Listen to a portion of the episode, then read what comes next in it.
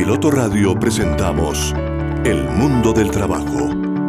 Bienvenidos a la información, las reflexiones, el análisis, las posibilidades del ser humano y las tendencias actuales en un mundo donde la capacidad, formación y experiencia de las personas son vitales para sobrevivir en el mundo laboral. El Mundo del Trabajo un programa realizado en Unipiloto Radio bajo la dirección del abogado con maestría en bioética, Gabriel Ignacio Gómez Marín. Coordina Estefanía Gómez Castaño, estudiante de sexto semestre de negocios internacionales en la Universidad Piloto. Participación institucional de Tito Martínez Ortiz, voz oficial de Unipiloto Radio. Con ustedes, nuestro equipo de trabajo.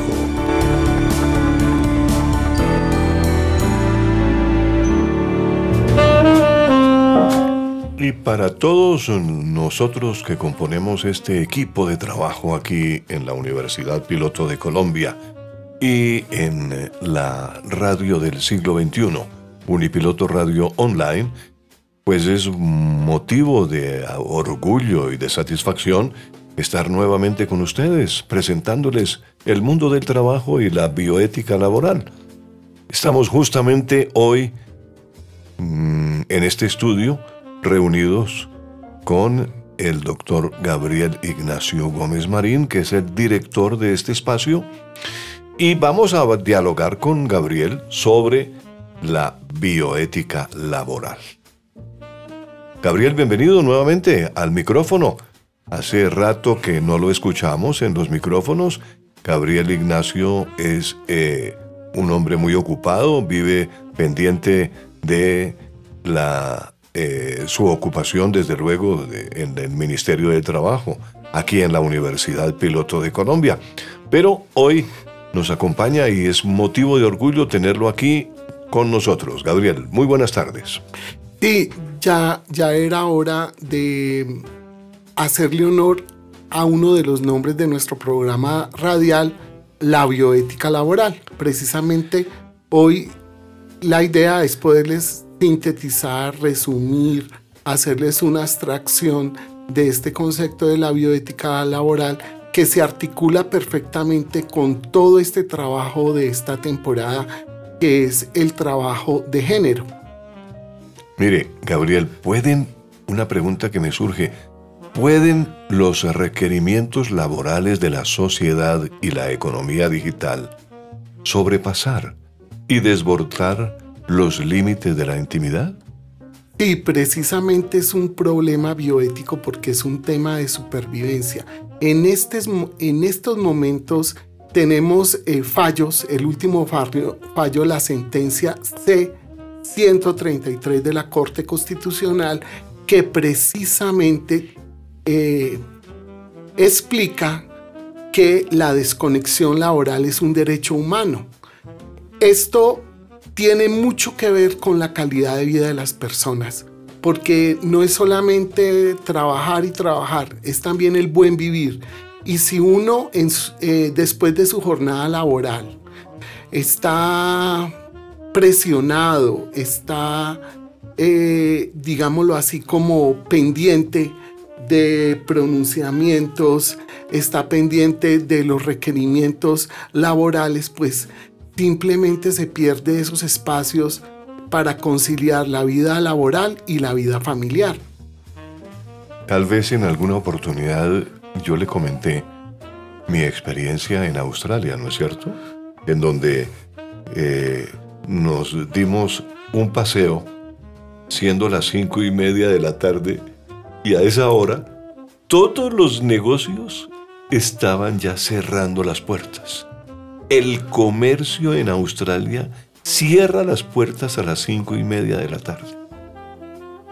Queda uno realmente sorprendido porque uno está acostumbrado a encontrar eh, comercio abierto. Y pregunté y dijo, no, es que es normal, la gente aquí cierra las puertas a las cinco y media de la tarde porque el personal debe irse a su casa a descansar y en verano como hay ese eh, horario de verano que favorece mucho, que el sol se oculta por allá a las 9 o 10 de la noche, entonces la gente va a la playa y, logra hacer una tarde de descanso muy buena. Entonces, pero eh, me encontré con que algunos supermercados pequeñitos abrían, pero solamente hasta las siete y media u 8 de la noche. De tal manera que esa fue una experiencia interesante, ¿no? A propósito de, esta, de este tema que toca Gabriel. Sí, y mira que la tecnología tiene sus ventajas. hablando de tu estadía en Australia, Tito siguió grabando los programas radiales, siguió haciendo el telenoticiero, todo lo de esta emisora desde Australia. Entonces mira que es una ventaja. Pudiste estar eh, en el otro lado del planeta y estabas cumpliendo tus labores aquí relacionadas con la emisora. Y hoy se habla mucho de la inteligencia artificial.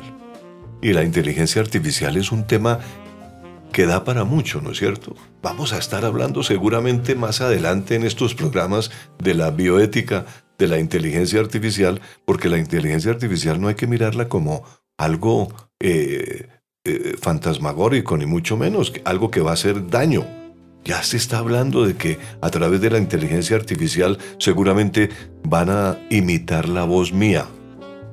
Pero la voz de Tito Martínez, la intención, la posibilidad de dialogar con personajes como lo hacemos aquí, eso no lo puede hacer la inteligencia artificial.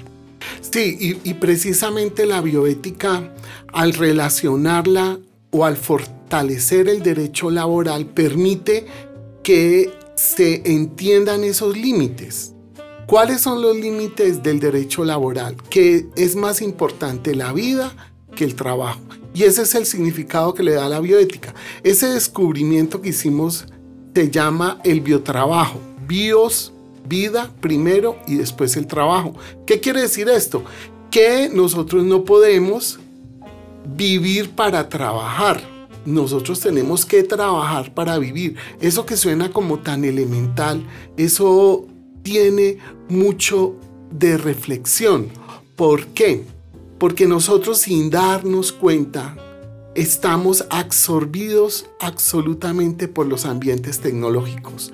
Querámoslo o no, aparecen una cantidad de aplicaciones, aparecen una cantidad de conexiones digitales que, que están cada vez más y más evolucionadas, más y más avanzadas y tienen la característica de que invaden la intimidad, invaden eh, eh, esos momentos que necesita el ser humano de espacio, de ocio, que hemos perdido por una cultura del rendimiento hemos perdido por, por una materialización, por un consumismo. Entonces, es, este es el llamado que hace eh, el biotrabajo. Y además, relacionar la bioética con el trabajo nos permite ir más allá y entender no solo el trabajo humano, sino entender que todo el planeta, según la bioética, es una biosfera que está lo abiótico, o sea, lo que no es vida, y la vida están entrelazadas e interdependientes. Y ahora con el tema del cambio climático se hace necesario pensar ya en unos trabajos sostenibles que se llama la ecologización del trabajo, se llaman los empleos verdes, se llama eh, el nuevo trabajo que tiene que ver con la asociatividad, que tiene que ver con la dignidad humana, pero también con la dignidad de los, del, del planeta. Eh, desde el biotrabajo es posible hablar del trabajo de los animales. ¿Cuál es el trabajo de los animales? Pues los animales domésticos, el trabajo de todos los seres vivos que ayudan al funcionamiento del planeta. Entonces ahí nos permite desde el biotrabajo analizar el trabajo de las hormigas, analizar el trabajo de las abejas, ir más allá. Y, y, por eso la bioética lo que hace es abrirnos los ojos, darnos la posibilidad de entender de que el ser humano debe trabajar de forma sostenible y respetuosa con la naturaleza. Y hablar de la bioética y el trabajo también es decir que el ocio es importante, el ocio no es malo, el ocio permite en la mayoría de los casos de que las personas desarrollen su creatividad, desarrollen todo lo que tiene que ver con su espíritu. Y eso, mira, increíble. Cuando una persona está equilibrada espiritualmente, rinde más, trabaja más, se inspira más. Por eso se habla respecto a la tecnología y el trabajo, que hay que aprovecharla para que el el trabajo sucio, o sea, el trabajo repetitivo, el trabajo maquinizante, el trabajo sucio, el trabajo que no es digno, lo hagan las máquinas. Esclavicemos a las máquinas y liberalicemos a los seres humanos. Y, y toda la legislación va en esa tendencia. Pronunciamientos jurisprudenciales, además de decir de que la jornada laboral ya no son más de ocho horas, sino preferiblemente menos de las ocho horas. Eso es lo que se está viendo en este momento. Y en los países donde hay una cultura de la legalidad laboral, en los países donde se habla del pacifismo, en los países donde eh, hay bastante tecnología, cada día le queda más tiempo a los trabajadores para el ocio y para realizarse espiritualmente. Estamos hablando con el doctor Gabriel Ignacio Gómez Marín, director de este espacio, y él nos está refiriendo esa sensación de reconfigurar las interacciones entre el derecho al trabajo, las tecnologías de la información, el respeto a la intimidad del trabajador, el respeto a esa eh, Mm, ecologización que ha calificado, es una palabrita que a veces me cuesta trabajo pronunciar, ecología, ¿no? Viene de ecología, pero la ecologización del sitio de trabajo, que es bien importante, y esas interacciones entre el derecho al trabajo, las nuevas tecnologías de la información y ese respeto a la intimidad pues deben reformularse a la luz de la bioética también, ¿no es cierto, Gabriel? Claro, y, nos podemos ubicar en el contexto de las revoluciones industriales. La primera revolución industrial en que consistió, consistió en que el agua caliente producía un vapor y con ese vapor pudieron maquinizar las fábricas. En esa primera revolución industrial, imagínate, Tito, fue cuando nació el sindicalismo porque cuando se hizo ese, esa mano de obra intensiva que tenía que ir los obreros al ritmo de las máquinas y donde no importaba que trabajaran menores de edad, donde no importaba que las jornadas laborales fueran de 18 horas, pues los trabajadores se dieron cuenta de sus condiciones, fueron conscientes de sus condiciones.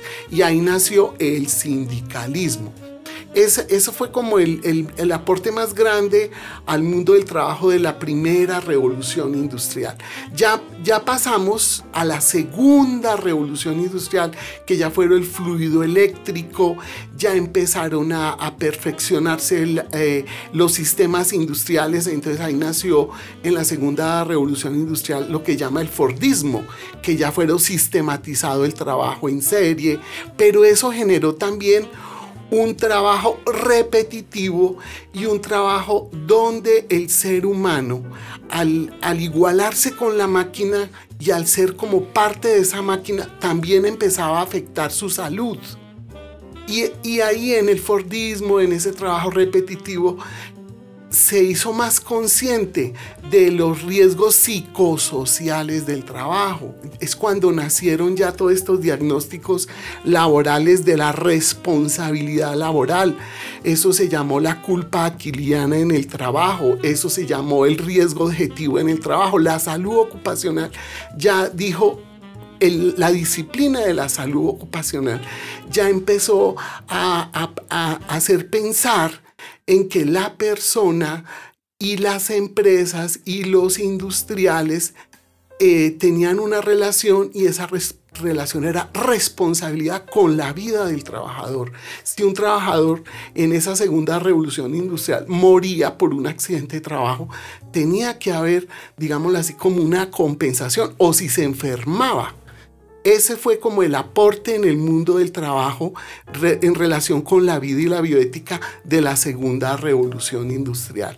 Ya en la tercera revolución industrial, ya cuando estamos eh, en ese momento ya apareció ya la informática, en ese momento aparecieron los sistemas, las telecomunicaciones, ya esa tercera revolución industrial también eh, problematizada desde el trabajo, la dignidad humana y la intimidad, hizo que se dieran cuenta que era necesario también regular el trabajo en la tercera revolución industrial, porque ya al hacerse redes, redes mundiales eléctricas, redes mundiales eh, de Internet, hubo también necesidad de, digamos así, como legalizar el trabajo, un trabajo que también con, la, con el Internet hacía que mm, esos centros laborales eh, fueran deshumanizados y también hubo como una necesidad de ser consciente del riesgo psicosocial del trabajo. Gabriel, pero hay una cosa muy importante que hay que tener en cuenta y a mí me gustaría que tú que tienes una gran cultura de trabajo y desde el punto de vista jurídico, eh, el modelo capitalista de producción que pone en riesgo los ecosistemas, la vida de la naturaleza y la especie humana impide el pleno ejercicio del derecho a una vida digna al someterla a condiciones inequitativas, en algunas partes, desiguales, injustas e insostenibles a largo plazo, ¿no es cierto?, en algunos sectores. Eso, por ejemplo, ¿cómo lo explicaríamos? Pues eso es lo que nos está pasando ahora con la cuarta revolución industrial. Ya te expliqué la primera, segunda y tercera. La cuarta tiene algo, eh, digamos así, que es bisagra, que eso ya es una ruptura. Y nos tocó a nosotros la inteligencia artificial. ¿Qué pasa con la inteligencia artificial? Ya eh, no hay límites entre el hombre y la máquina. Ya se habla del cyborg, ya se habla de los transhumanos, ya se habla de, imagínate que ahí, ya aparecen los biotrabajadores.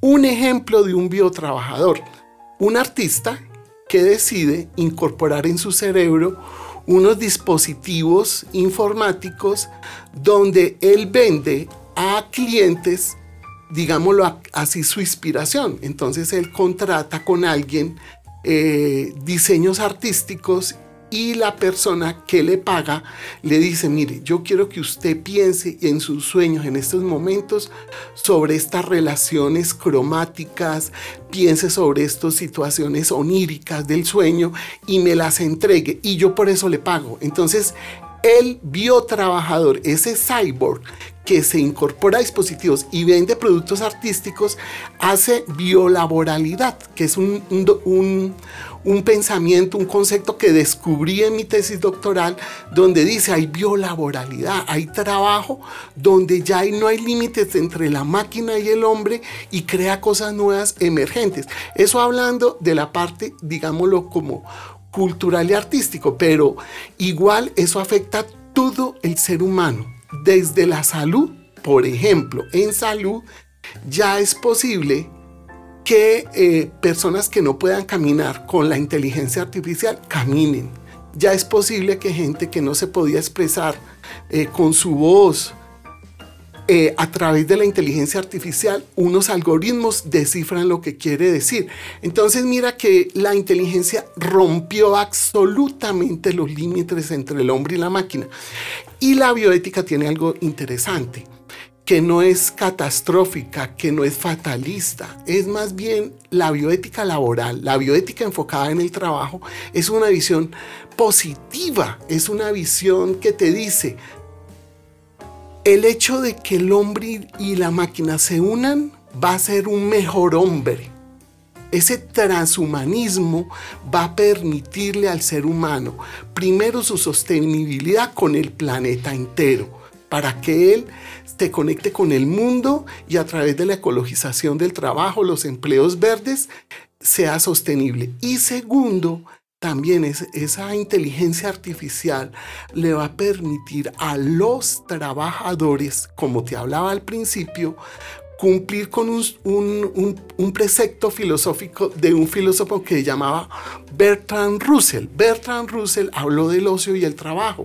Él habló de la paz y otros temas, pero respecto al ocio y el trabajo, Bertrand Russell decía, todo ese tiempo que las máquinas están utilizando eh, para liberar al hombre del trabajo, debe darle al ser humano arte, espíritu, eh, libertad, ocio, espiritualidad. Entonces mira que esta mirada, yo quiero hacer énfasis, del derecho laboral fortalecido por la bioética que se llama biotrabajo, biolaboralidad y emerge un nuevo sujeto legal laboral, es la, la forma de entrar a esta cuarta revolución industrial de manera óptima.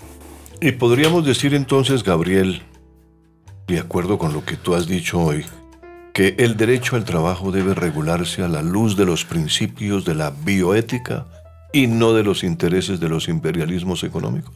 Claro, porque es que si incorporamos la bioética al derecho laboral, los principios de la bioética, que es el principio de responsabilidad, el principio de precaución, el principio de eh, de cuidado, el, el, principio de libertad, el principio de justicia, de autonomía, que está en la Declaración Universal de Bioética y Derechos Humanos por la UNESCO, incorporada al derecho laboral, fortalece la jurisprudencia. En este momento, la jurisprudencia eh, hace a, cuando ha, tenido que resolver asuntos donde aparece la tecnología e interactuando con los seres humanos, le ha dado favorabilidad al ser humano. Entonces tenemos importantes hitos jurisprudenciales de la Corte Constitucional, de la Corte Suprema de Justicia, donde ellos dicen prevalece la dignidad humana, a que hay una trabajadora sexual a través de webcam que quedó embarazada y quedó desprotegida. La Corte Constitucional dice, no señor, esta trabajadora, esta trabajadora le dice a la empresa, esta trabajadora tiene derecho, no es una, una trabajadora freelance, no es una trabajadora independiente. Esta mujer que trabaja en webcams, que tiene que cumplir, digámoslo así, con unos parámetros dados por la empresa para, para que el consumidor de esos productos quede satisfecho. Esta señora está cumpliendo un tiempo de trabajo, esta señora tiene que eh, vivir, trabajar dignamente y si, y si se encuentra en embarazo, si está en periodo de gestación, tiene derecho a los mínimos laborales irrenunciables. Eso también está pasando ahora y por eso está proponiendo en la reforma laboral que los domiciliarios por RAPI tengan derecho a su seguridad social, tengan derecho a un mínimo laboral, tengan derecho a una estabilidad laboral, tengan derecho a unas prestaciones. Entonces, en, en la nueva propuesta de código laboral dice que los domiciliarios deben incorporarse al trabajo digno y decente. Entonces, mira que que, la bioética le dice, eh, aplique, aplique el, principio de precaución, aplique el principio de cuidado, aplique el principio de justicia de la bioética al derecho laboral. Correcto, muy bien. Ahora, ya para finalizar, yo tengo alguna una, una inquietud y es las implicaciones que tiene en el ámbito laboral el principio de dignidad humana iluminado precisamente a la luz de la bioética. ¿Cuáles son esas implicaciones propiamente? Concretémoslas ya para terminar esta entrevista con nuestro director, el doctor Gabriel, eh, Gabriel Ignacio. Sí, eh, en ese aspecto resulta que la bioética se había concentrado mucho en los temas médicos. Eso se llama microbioética, el tema del aborto, el tema de la eutanasia. Cuando ya la, bioética empieza a ampliar su radioacción, que lo hemos trabajado en la práctica aquí en la emisora. Por ejemplo, aquí, hemos tenido al ingeniero Durán, Jaime Durán, que es el decano de mecatrónica, es un ingeniero y él, y él explica muy bien la relación entre bioética. Él es un experto, ¿no? Y explica muy bien la, la bioética y las ciencias exactas. Ya, ya, ya la bioética ya perdió lo que se había como investido al principio, que era como de la bata del médico o la sotana del religioso. No, la bioética ahorita cubre todo. Y esta bioética laboral lo que hace es decirle al trabajador, mire, usted por el solo hecho de estar vivo, usted por el solo hecho de tener hijos, de ser cabeza de hogar, usted por el solo hecho de estar en, si es mujer, estar en gestación, si es mujer dedicada a la economía del cuidado, así no tenga contrato de trabajo, así su trabajo sea el hogar, eso usted es digna de unos mínimos. Y la bioética le dice al derecho laboral, dignifique al universo de trabajadores. Este, este es el ejercicio que hemos hecho con, con el Ministerio de Trabajo que esta temporada se concentró en los temas de género. Entonces aquí hemos traído el, tema de la dignidad del trabajador LGTQB, lesbianas, gays, bisexuales. Aquí hemos, eh, hemos hablado de las trabajadoras del... Nada más la semana pasada hablamos del servicio doméstico. Entonces mira que la bioética fortalece el derecho laboral en el sentido de que trasciende esa dignidad y traduce el lenguaje entre los derechos humanos, el derecho laboral, los intereses de los empleadores o los intereses o, o las culturas eh, machistas que han visto, por ejemplo, siempre, ah, esa, esa mujer trabajadora sexual, no, ese es un objeto, hay que instrumentalizarla, le pago y se... No, no, la, la bioética le dice, no, esa trabajadora sexual, si, si, si tiene, digámoslo así, problemas relacionados con su vida íntima, que es tener un hijo, que es ser cabeza de hogar. Esa mujer, al ser cabeza de hogar y a usted que está como empleador contratándola en un bar, usted le tiene que pagar prestaciones. Usted le tiene prima, vacaciones, si está en, si está en lactancia, le tiene que... Entonces mira que los fallos jurisprudenciales donde eh, acogen la favorabilidad a la población vulnerable van en la misma línea de la bioética y los derechos humanos. Claro, la dignidad humana que es importante tenerla en cuenta. Bien, doctor Gabriel, ha sido una charla muy importante porque hemos recogido hoy un tema eh, en este programa del mundo del trabajo y la bioética laboral, como lo hemos denominado. Y en esta temporada, como lo ha dicho también Gabriel, hemos tenido realmente el apoyo del Ministerio del Trabajo, trayendo justamente personajes aquí para que nos hablen de todo el enfoque de género, que es algo que también lo hemos destacado, y que todo eso está de todas maneras amparado con ese concepto de la bioética, ¿no es cierto? Y cada vez nos damos cuenta con la crisis ambiental, con las crisis sociales económicas, porque es que la economía golpea el empleo, la economía golpea la capacidad y la dignidad de los seres humanos. Entonces, con la bioética nosotros estamos llamando la atención de que nada eso de, los, de los parámetros económicos, contables, consumistas, nada eso puede eh, afectar la dignidad humana en el trabajo. Muy bien, una charla muy agradable aquí con nuestro director, el doctor Gabriel Ignacio Gómez Marín. A él muchas gracias por participar eh, activamente en este espacio del mundo del trabajo y la bioética laboral. Muchas gracias Estefanía Gómez Castaño por la historia que nos ha hecho en el día de hoy. La relación de la reforma laboral con la pensional indudablemente tiene una relación directa esa eh, historia porque el sistema de seguridad social, en particular el pensional, se mueve al compás del empleo, como lo ha dicho Estefanía. Gracias Estefanía, hasta una próxima oportunidad y a ustedes oyentes amables de Unipiloto Radio Online, gracias por estar en sintonía y escuchando El Mundo del Trabajo y la Bioética Laboral, programa que sale todos los jueves a las 12 del día. Hasta una próxima oportunidad y los dejamos con eh, la programación académica y musical que siempre Unipiloto Radio les tiene preparados.